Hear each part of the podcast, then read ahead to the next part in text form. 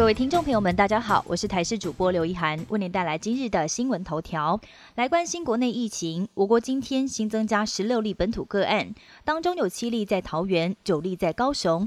值得注意的是，昨天感染来源有待厘清的国中生，他的爸爸在今天也确诊。但由于这名父亲早在上个月十号就从中国入境台湾，父子俩直到一月二十六号才碰面。因此，就有医师点出了不太可能入境十六天之后还有传染力。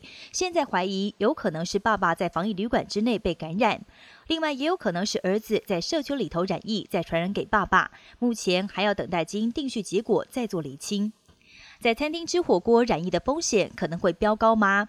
国内有医师表示，因为煮火锅时会有蒸汽上升，如果飞沫中带有病毒颗粒，就容易会随着蒸汽飘散。建议民众可以跟隔壁桌的客人保持至少两公尺的距离，或者是背对背用餐，降低感染风险。另外，像是吃羊肉炉或者是烧肉等等，多人聚在一块也会互相夹菜跟调食物等等，在互动的过程当中可能会增加感染的风险，因此建议民众可以选择套餐形式的餐点。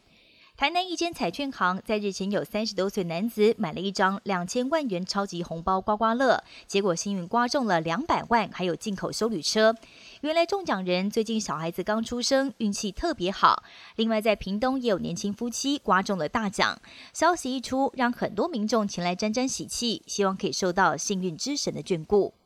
奥密克戎变种病毒席卷全球，不过在丹麦，这奥密克戎的妹妹，也就是亚变种 BA. 点二，已经成为了主流病毒株。丹麦研究发现，BA. 点二的传染力更强，即便打过疫苗的人也可能会感染，导致确诊数居高不下。但是丹麦当局采取佛系防疫态度，从二月一号开始要解除所有的防疫限制令。前东京都知事石原慎太郎在一号传出逝世的消息，享受八十九岁。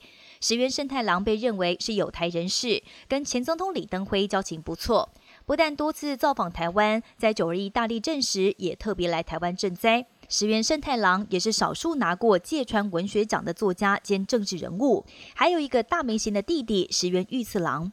但石原的激进言论也引发不少争议，包括说要买下钓鱼台，就一度引发中日外交紧张。北京冬奥再过几天就要登场，中国再度成为全球媒体的焦点。但是负面消息一直多于正面，连国际金融界也唱衰中国经济。俄罗斯身价破亿美元的投资专家索罗斯在一号发出警告，表示中国在目前正面临严重的经济危机，甚至可能会波及中国国家主席习近平今年没有办法连任。以上新闻由台视新闻编辑播报，感谢您的收听。更多新闻内容，请锁定台视各界新闻以及台视新闻 YouTube 频道。